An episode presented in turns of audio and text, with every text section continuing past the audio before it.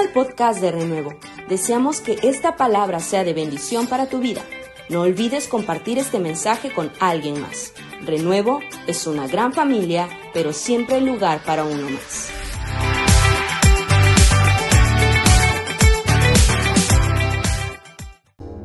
Hola Renuevo, bendiciones a todos. Qué alegría poder estar en esta hora compartiendo la palabra del Señor. Hemos tenido una semana llena de desafíos, pero también llena de victorias. Hemos pasado por algunas tormentas, pero Dios nos ha sacado adelante. Algunos nos hemos enfermado, pero hemos visto el poder de Dios sanándonos. Y hoy, esta mañana hermosa, estamos celebrando el día del Pentecostés. Hemos estado hablando todos estos días acerca del Espíritu Santo, preparando nuestros corazones para que Dios nos enseñe a ir en la ruta en la que podemos experimentar su presencia, conocerle como una persona, ser amigo del Espíritu Santo y ver su gloria manifestada en nosotros. Así que quiero que ahora por favor tome su Biblia, se prepare para la palabra. Si andaba haciendo algunas cosas, ahora venga rápido y se siéntese con su familia y reciba la palabra del Señor para usted en este día. La palabra de Dios dice en 1 de Samuel capítulo 3, versos del 1 al 4, el joven Samuel ministraba a Jehová en presencia de Elí. Y la palabra de Jehová escaseaba en aquellos días. No había visión con frecuencia. Y aconteció un día que estando Elí acostado en su aposento, cuando sus ojos comenzaban a oscurecerse de modo que no podía ver, Samuel estaba durmiendo en el templo de Jehová, donde estaba el arca de Dios. Y antes que la lámpara de Dios fuese apagada, Jehová llamó a Samuel y él respondió, heme aquí. Hablar de avivamientos es un tema por demás emocionante, porque implica momentos, estaciones en la historia del hombre en los que el Señor interviene para llevar a la iglesia al nivel, a la dimensión para la cual fue creada, para la cual fue diseñada. Lo que nosotros leemos en este pasaje es el inicio de un avivamiento que afectó una nación entera y afectó las siguientes generaciones adelante de Samuel. Es un pasaje que nos llena de riqueza, nos enseña a conocer cómo es que Dios se mueve y lo que puede hacer Dios en una generación que responde a Él, que le busca en un día como este, Dios habla a nuestros corazones y nos enseña que Dios no ha planeado que ninguna generación camine sin avivamiento. Tommy Tenney en su libro La casa favorita de Dios describe la historia de una casa donde él vivió cuando era pequeño y que al paso de los años él volvió a visitar cuando él ya era un padre de familia tuvo la oportunidad de entrar a esa casa y contemplar una vez más las habitaciones, las paredes. Él dice en ese libro que para todos no significa nada esa casa. Es una casa más. Las habitaciones son las habitaciones comunes de una casa de su tipo. Pero para aquellos que vivieron en esa casa, esa casa tiene un significado muy grande y muy diferente, porque esa casa está conectada con experiencias, con episodios de la vida que marcaron el corazón de personas que la habitaron, que pudieron tener tiempos gloriosos, llenos de victoria, de profundidad, para aquel que viene después y habita la casa. Esa casa no tiene ningún significado, es un edificio nada más. Sabe que hay veces ese, esta descripción revela la vida de la iglesia, porque hay personas que vienen a la iglesia y no experimentaron nunca en su vida, no estuvieron allí, no lo vieron, no lo sintieron, un avivamiento. Para ellos, como los que compran una casa, ese, ese lugar es lo normal, no tiene nada diferente. Pero para aquellos que vivieron en esa casa, ese lugar guarda experiencias de un pasado que los que viven allí no se resignan a sepultar. Hay veces estamos en congregaciones que tuvieron un movimiento del Espíritu Santo oímos las generaciones nuevas, nuevas oyen de un movimiento de Dios, de milagros, de maravillas, de cosas grandes que Dios ha hecho. Yo recuerdo de niño estar en una congregación donde oíamos de cómo Dios se movía en otras temporadas, de cómo Dios hacía milagros y oíamos tantas historias, pero en nuestro presente eran pocas las experiencias de la grandeza del Señor. Algunas veces nos pasa como la generación de Samuel, que viven o vivían en una generación en la que escaseaba la palabra del Señor y no había visión con frecuencia. Una generación que estaba desconectada de las grandes cosas que Dios había hecho. Una generación cuyo carácter y cuya conducta reflejaba un distanciamiento de aquellas cosas gloriosas que el Señor hace y que el Señor puede manifestar cuando hay un pueblo que le busca. Hay personas que viven en una generación que nunca vio, que nunca vivió un avivamiento. Hay personas que forman parte de una generación que nunca ha experimentado una manifestación poderosa del poder del Espíritu Santo. Para estas personas, Pentecostés es solo un nombre. Pentecostés es solo una fecha que se recuerda año tras año. Para personas que nunca han vivido un avivamiento, Pentecostés representa solamente parte de las tradiciones que la iglesia practica. Pero para aquellos que han experimentado el poder de Dios y lo han vivido, Pentecostés representa milagros, representa libertad, representa vidas cambiadas, ciudades, pueblos sacudidos por el poder de Dios. Representa muertos resucitados, representa gente sacada de la pobreza, de la escasez, de la miseria y levantada con un destino poderoso para anunciar las grandezas del Señor. ¿Qué le pasa a las generaciones? ¿Por qué hay generaciones que surgen pero nunca han vivido nunca han experimentado un avivamiento. Algunas de las cosas que ocurren es que nos enfriamos, se enfría nuestro corazón. La iglesia que vive un avivamiento no sabe cómo conservarlo y gradualmente empezamos a enfriarnos. Todos hemos pasado por etapas, algunas veces producto de las pruebas, otras veces producto del descuido, otras veces producto del enemigo, que hemos descuidado nuestra relación con Dios y nos hemos enfriado y hemos dejado de ver esas cosas grandes y poderosas que alguna vez eh, vivimos y experimentamos. Otras veces porque nos desconectamos generacionalmente. Es decir, aquellos que vimos la gloria de Dios, no nos preocupamos porque la siguiente generación experimente a Dios de la misma manera que nosotros y nos pasa como los hijos de Elí. Él era un sacerdote, pero sus hijos no entendían el llamado, la unción que reposaba sobre de él. Nos pasa como la generación que vino después de Josué.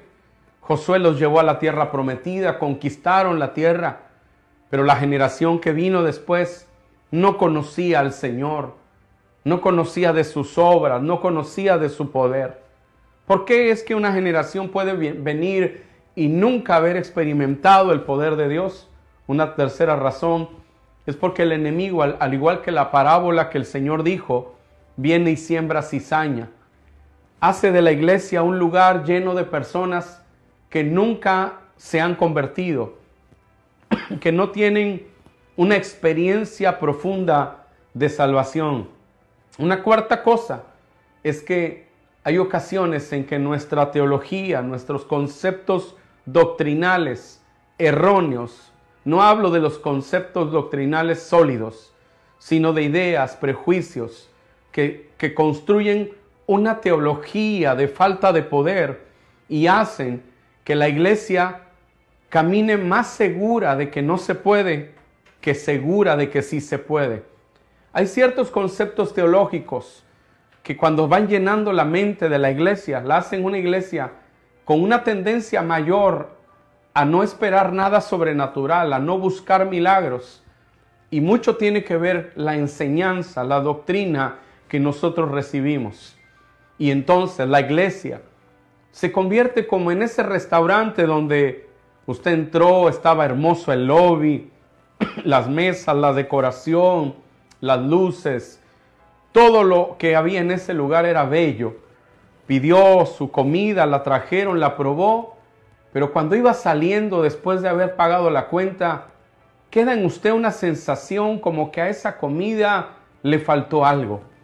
Y a veces salimos de nuestras reuniones, el culto, el templo, la música, las sillas, el ambiente, es tan cuidado, hay tanto trabajo, tanta inversión, tanto dinero en ello, pero salimos con la sensación de que faltó algo. Y eso hace una generación que nunca ha experimentado un avivamiento. Sin embargo, toda generación debe de experimentar un avivamiento, porque Dios no es el Dios de las épocas pasadas. Él es el mismo ayer, hoy y por todos los siglos. El Pentecostés debe de ser parte de nuestra vida hoy, porque el Dios que tenemos sigue siendo el Dios todopoderoso. Sigue siendo el Dios que derrama Espíritu Santo y fuego sobre nosotros. Este pasaje que nosotros leemos nos muestra cómo le hace Dios para manifestar su gloria en cada generación. Porque Dios se revela en cada generación. Dios se muestra, Dios se manifiesta en cada generación. Algunos hemos pasado por épocas en las que nos ha tocado ver un avivamiento. Otros están hoy empezando una generación y necesitan un avivamiento. Alguien dijo, que Dios no tiene nietos, Él tiene hijos. Y no podemos vivir de glorias pasadas. Debemos experimentar nuestro propio avivamiento, nuestro propio mover del Señor, porque Dios es real para nosotros. ¿Cómo lo hace Dios? ¿Cómo es que Dios lleva a una generación a ver su gloria? Hay, algunas cosas. La primera es que Dios hace un llamado y así lo ha hecho en la historia. Samuel está en el templo y Dios lo llama. Dios le dice Samuel, Samuel. En una sociedad en la que no se oía la voz de Dios, en la que no había visión con frecuencia, Dios llama. Y usted puede decir conmigo ahí donde está en su casa, Dios llama. Porque eso es algo muy poderoso. Hace muchos años, en Indonesia, Dios llamó a un hombre llamado Melchor Tarí. Él escribió un libro que se llama Como viento recio. Y Meltarí describe cómo se empezó a mover Dios en las islas de Indonesia. Ellos dicen que cuando tenían que ir, venían tormentas terribles que provocaban accidentes y dañaban pueblos. Pero ellos oraban a Dios dentro de sus chozas. Iban a salir a predicar. Le pedían a Dios que les ayudara a llegar al otro pueblo. Y cuando ellos abrían la puerta de la choza y ponían el primer pie fuera, la lluvia retrocedía un metro. Daban otro paso y la lluvia retrocedía otro metro.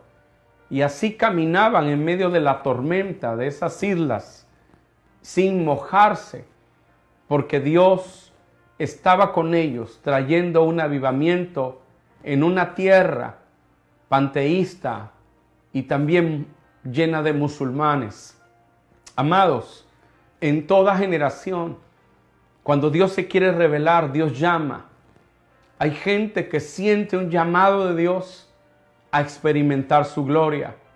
Esa es la historia de William Seymour en Azusa, el negro de una clase y una raza desfavorecida, con una lesión en su ojo, que no era digno de entrar al instituto bíblico y tenía que estudiar desde al otro lado del muro con la puerta entreabierta. Pero Dios lo llamó y Dios lo envió a la calle Azusa, al 312, a una bodeja vieja. Y ahí Dios levantó el avivamiento más poderoso que ha ocurrido en el último siglo. Porque Dios llamó a un hombre, Dios lo llamó, Dios lo inquietó, Dios hizo sentir en su vida que no debía ni podía seguir siendo el mismo. Y yo creo que hay gente que me está escuchando que es llamada, que Dios está llamando en esta generación, que no eres el mismo, que hay algo en tu vida que Dios ha puesto, un sentir que viene del cielo, que viene del Dios Todopoderoso, para levantarte y ser un instrumento en tu generación, en los años noventas, en todo este continente.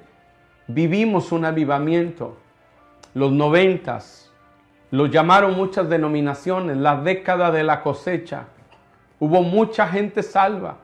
También hubo un movimiento de adoración, un movimiento de alabanza, un crecimiento poderoso de la iglesia en toda, toda América.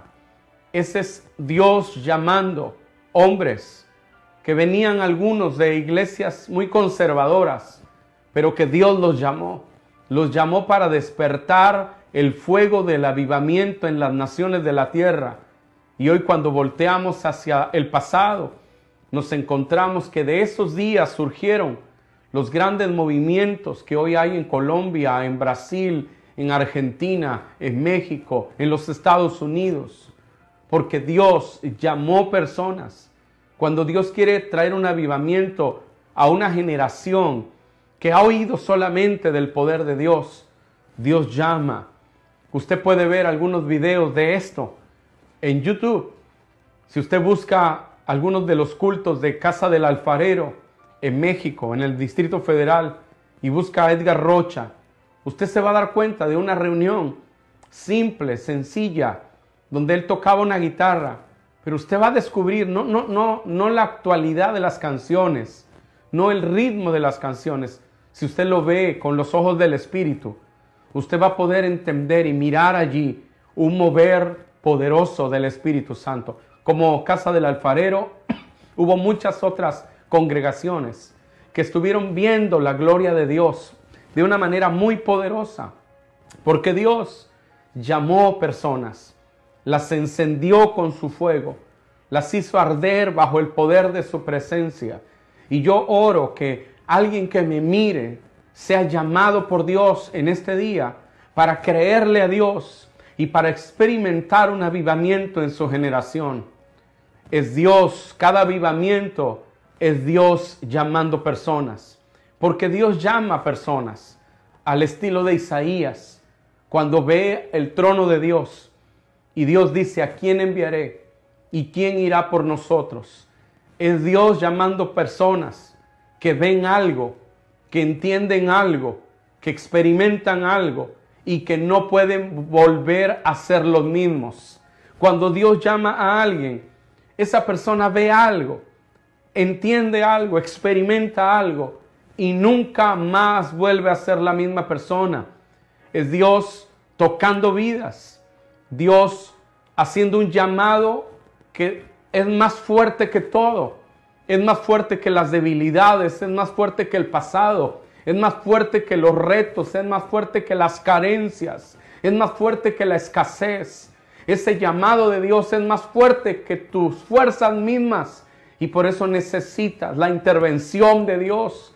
Un llamado de Dios es algo en tu vida que, que está allí, que te hace reconocer tu fragilidad, tu dependencia de Dios y respondes a Él porque lo has experimentado, lo has sentido, lo has entendido, lo has conocido y nunca más vuelves a ser la misma persona. Cuando Dios interviene para hacer un llamado, es Dios, además de haciendo un llamado, producto de una experiencia profunda, es Dios corrigiendo nuestras vidas.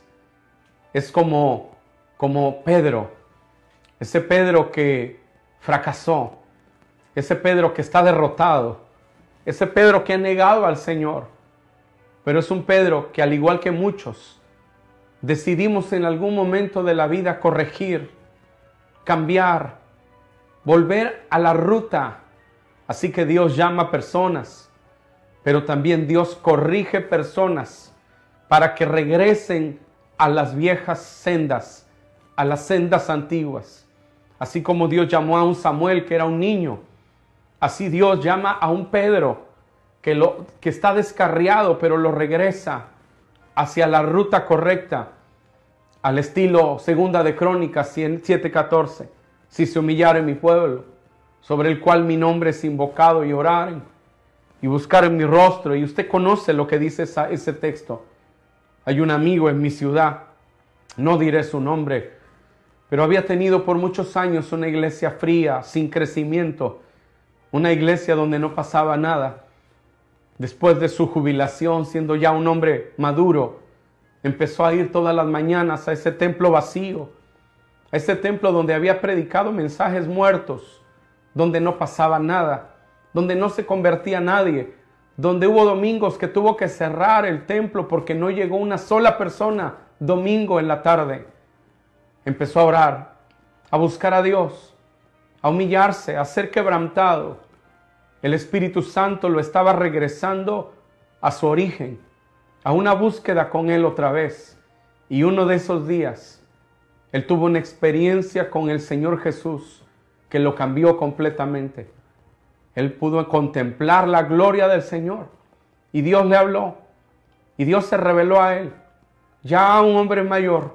Ya no era el joven que había graduado de la universidad y que tenía un trabajo próspero. Era un hombre ya con hijos grandes, pero al cual Dios se le revela y lo levanta y lo aviva, lo enciende, lo corrige, lo regresa al camino. Bendito Dios por eso. Bendito Dios por regresarnos a los caminos de las sendas antiguas, no, no las sendas antiguas de la tradición, de la liturgia, sino a las sendas antiguas de la entrega, de la consagración, del arrepentimiento. ¿Cómo hace Dios para que una generación tenga un avivamiento? Además de llamar, Dios despierta a alguien. Escucha, en el pasaje que leímos, Elí está acostado y Samuel está acostado. Ambos, no hay diferencia, están acostados. Samuel está dormido, pero para traer un avivamiento Dios despierta a alguien. ¿Cómo lo hace? Inquieta tu espíritu, despierta tu espíritu. Es algo que va más allá de tus emociones. Surge en tu vida algo que se prende, algo que se enciende dentro de ti. Es Dios Dios despertando tu espíritu, como despertó a Samuel, es abriendo un hambre, una sed de ir más allá.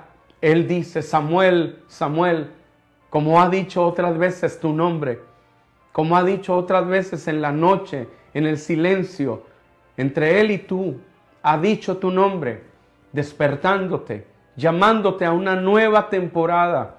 La historia nos habla de hombres que fueron despertados por Dios. Uno de ellos es John Whitfield. John Whitfield en, los, en el siglo XVIII. Vea, para algunos esta van a ser noticias lo que yo voy a decir. John Whitfield era estudiante de la Universidad de Oxford en Londres. Él estaba estudiando allí teología y varios de sus compañeros eran los hermanos Wesley, Juan y Carlos. Pero él no era salvo pertenecía a un club llamado Club de la Santidad, porque buscaban a Dios, leían la Biblia, se consagraban, pero no eran salvos. Nunca habían tenido una experiencia de salvación. Él narra esto así, John Whitfield narra y dice, Dios me mostró que debo nacer de nuevo o estar condenado. Aprendí que un hombre puede ir a la iglesia, decir oraciones, recibir sacramentos, y aún así no ser un cristiano. Él dijo entonces, Señor, si no soy un cristiano, muéstrame lo que es el cristianismo para que yo no sea condenado al final. John Whitfield se levantó, fue un hombre salvo. Dios lo usó para que una sociedad y una nación entera fuera sacudida por el poder de Dios. Las historias de Whitfield son sorprendentes. Un hombre que se paraba enfrente de la gente y sin decir una sola palabra, la gente se hincaba clamando misericordia a Dios. Se paraba enfrente de los bares, de los prostíbulos, y su presencia solamente sin decir una palabra hacía que los borrachos y las prostitutas salieran corriendo pidiendo a Dios salvación. No había bocinas, no había micrófonos en el siglo XVIII, pero John Whitfield fue el primer predicador evangelista de multitudes. El Señor lo despertó. El Señor habló a su vida. Era parte de la iglesia establecida de Londres estudiaba teología, pero no era salvo hasta que Dios lo despertó. Y él entendió que necesitaba algo más. Lo que Dios despierta, lo despierta para encenderlo con un fuego que no se apaga. Y es mi oración que Dios despierte a alguien esta mañana y que al despertarte te encienda con el fuego del Espíritu Santo y que nunca se apague en tu vida la gente que Dios despierta, Dios la confronta con su pasado, con su incapacidad, con su necesidad de dependencia, con el poder de Dios versus el poder de la religión. Lo confronta, lo hace ver cuán vacía es la religión y que la religión no tiene ningún poder para cambiar vidas a menos que ese religioso sea despertado y sea lleno del fuego del Espíritu Santo.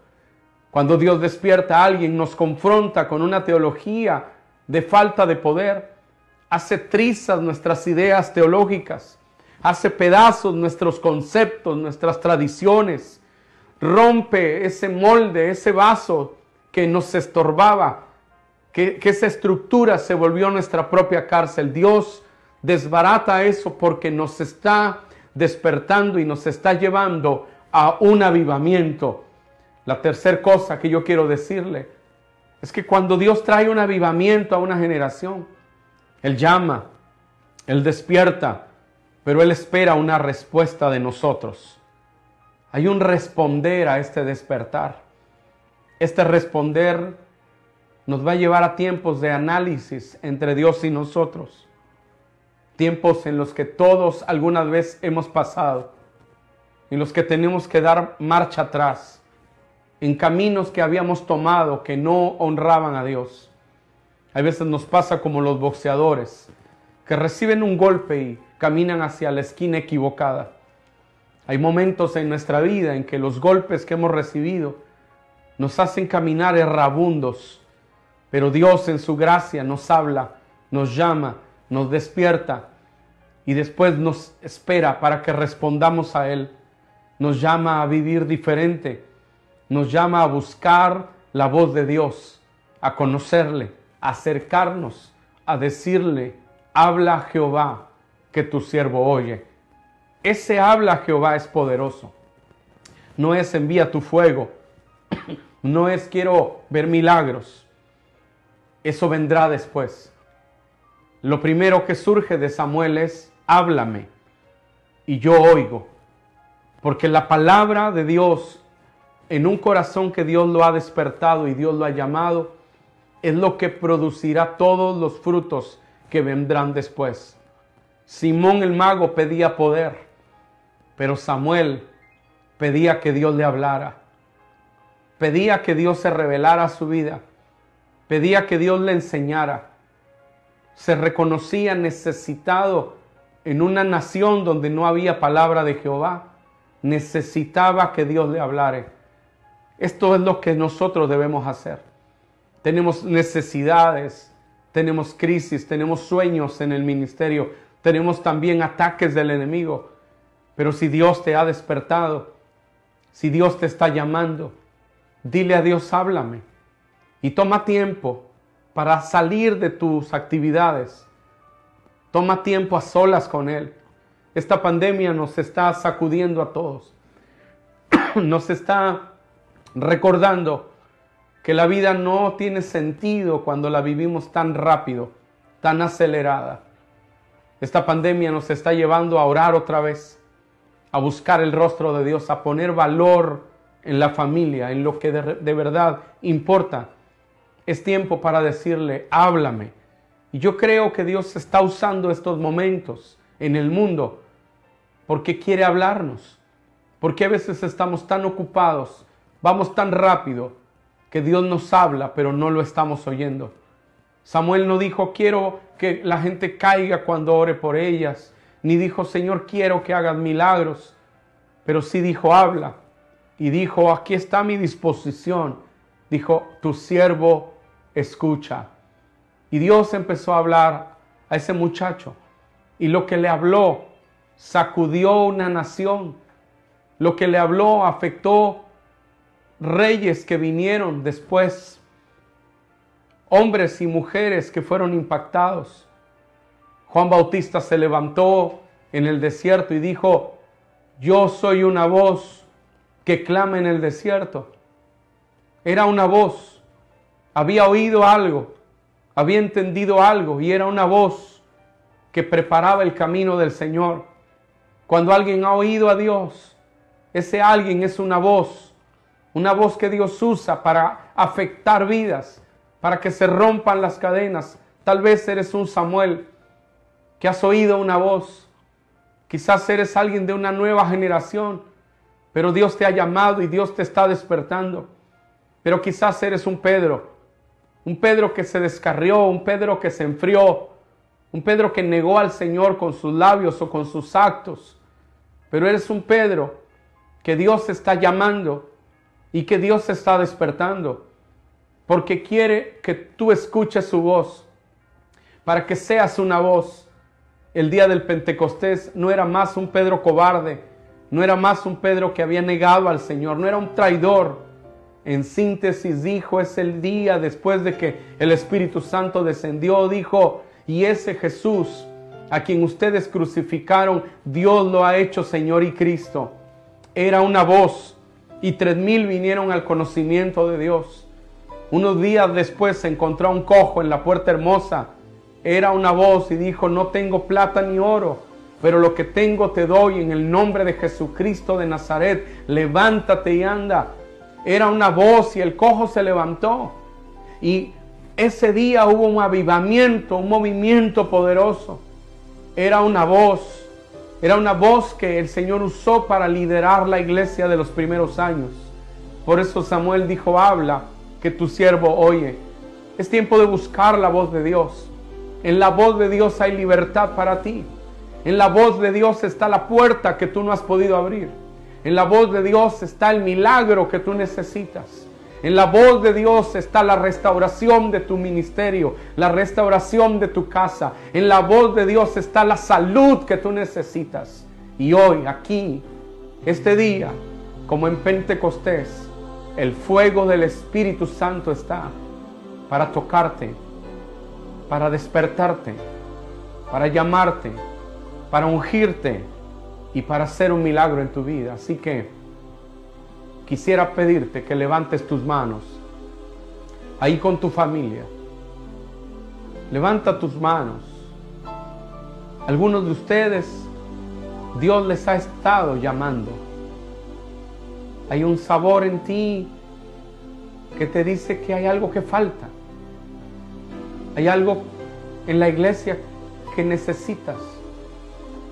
Como cuando comes en un restaurante y sabes que a la comida le falta algo la vida ha perdido ese sabor que tenía.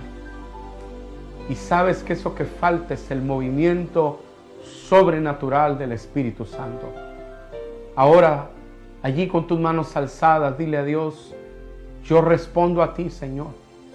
Háblame, ministrame. Yo quiero oír tu voz y que tu voz haga que yo sea una voz en medio de un mundo que no te escucha. Ven sobre mí, Espíritu Santo. Dile a Dios, Señor, quiero tomar tiempo contigo a solas. Quiero tomar tiempo para buscarte. Quiero tomar tiempo para regresar, corregir, recuperar el territorio que tú me entregaste. Quiero buscarte otra vez. Quiero consagrarme a ti. Señor, renunciar a todo aquello que me ha quitado el fuego de tu presencia. Porque Dios no ha cambiado. Cambiamos nosotros, pero Dios no ha cambiado. Este es tiempo de buscarle. Padre Santo, yo oro por cada persona que nos mira. Te ruego, Señor, que allí, en cualquier lugar donde nos miran, tu presencia descienda. Señor, queremos decirte, habla que tu siervo oye. Enséñanos, instruyenos. Que tu palabra traiga milagros, traiga sanidad, traiga libertad. Tu palabra rompa las cadenas. Tu palabra traiga resurrección en nuestras vidas. Padre Celestial, este día sea día de nuevos comienzos, día de un Pentecostés en el siglo XXI y que no podamos estar quietos, que nuestro espíritu sea despertado por ti, que sintamos el llamado tuyo para ver tu gloria. No seamos iguales. Activa un avivamiento en el nombre de Jesús, Señor. Y a tu nombre sea la gloria. Padre amado, gracias. Gracias por los que tú tocas hoy. Si estás enfermo, levanta tus manos. Si hay alguien en tu familia que está enfermo, ora por él, preséntalo delante de Dios ahora. Padre amado, sana a los enfermos. Hay una unción fluyendo ahora. Hay un mover del Espíritu Santo soplando en tu vida ahora y te sana. Seas libre en el nombre de Jesús. Se rompa todo yugo Toda cadena de enfermedad sea rota en el nombre de Jesús. Padre amado, toca cada órgano, cada célula. A partir de este momento se empiece a recuperar, empiece a sanar. Señor, a partir de este momento, en el nombre de Jesús, el organismo empiece a recuperarse. El día de mañana sea mejor. Y pasado mucho mejor. Y así, cada día, la recuperación venga hasta que la sanidad sea total. A partir de este momento, en el nombre de Jesús, Señor, yo oro por todo aquel que ha oído de tus milagros, pero nunca ha vivido uno. Por tu llaga somos curados. A ti sea toda la gloria, toda la honra, toda la alabanza, Señor. Amén. Y amén.